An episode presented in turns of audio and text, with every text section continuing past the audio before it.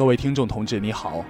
看到今天陈川 FM 的这个标题，会不会觉得接下来就是恐怖片了呢？哦不，恐怖广播剧了呢？哼，其实这个事情如果亲身经历是很恐怖的，但是因为不是鬼故事，可能没有那种玄乎其玄的感觉。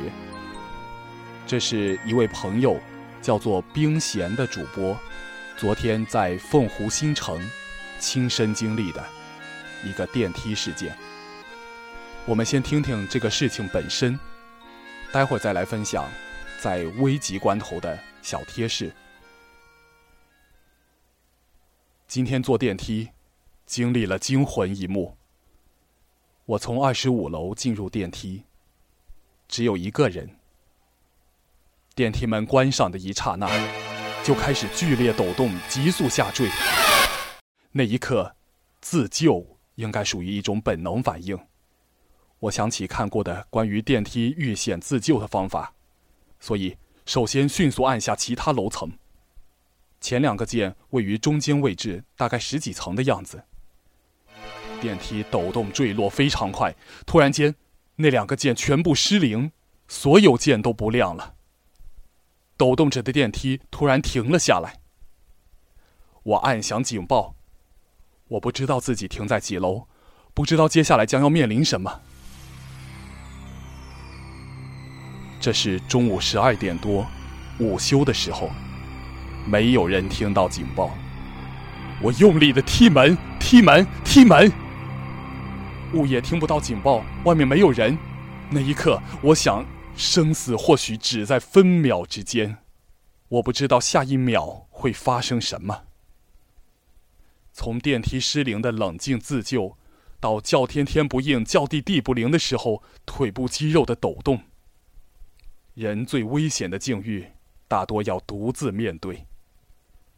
等待是可怕的，你似乎被所有人抛弃了。持续按着警报。电梯外终于传来了一个女人的声音。她说：“物业电话没人接，问我身边朋友的电话。”天哪，我不记得。后来告诉她，我朋友在二十五楼，快去叫他们。我不知道外面是什么情况，那时我想，如果获救，那是万幸；如果出了意外，至少最后一刻。我知道有人曾经陪着我。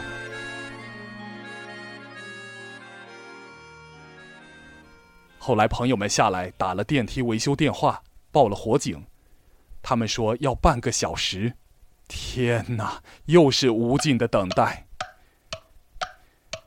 就在这时，电梯里烧焦味越来越重，又开始不定时的抖动，跟下坠前一样的征兆。最后，朋友终于找到物业，他们齐心协力掰开电梯门，我活着出来了。后来听说，电梯外的女人年龄大概五六十岁，她是一路从十三楼爬到二十五楼找到我朋友们的，非常感谢。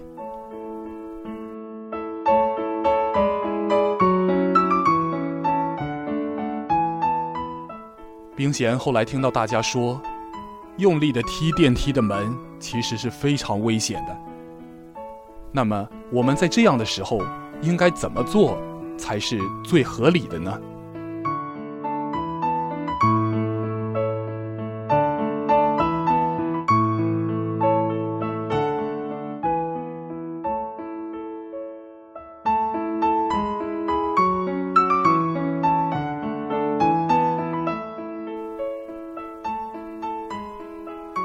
当你面临生死一线间时，你所做的每一个动作都非常关键。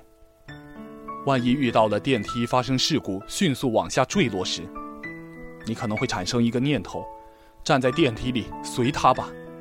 但是这非常不好。我们在电梯下坠时，保护自己的最佳动作应该是怎样的呢？第一，不论有几层楼，赶快把每一层的按键都按下。就像刚才冰贤第一反应的那样。不过要切记，从底部往上按，最快的速度全按亮，哪怕不亮也都要按。第二，如果电梯里面有扶手，请一只手紧握着扶手，这是为了固定位置，防止因为重心不稳而摔伤。第三，整个背部跟头部紧贴电梯的内墙，成一条直线。第四。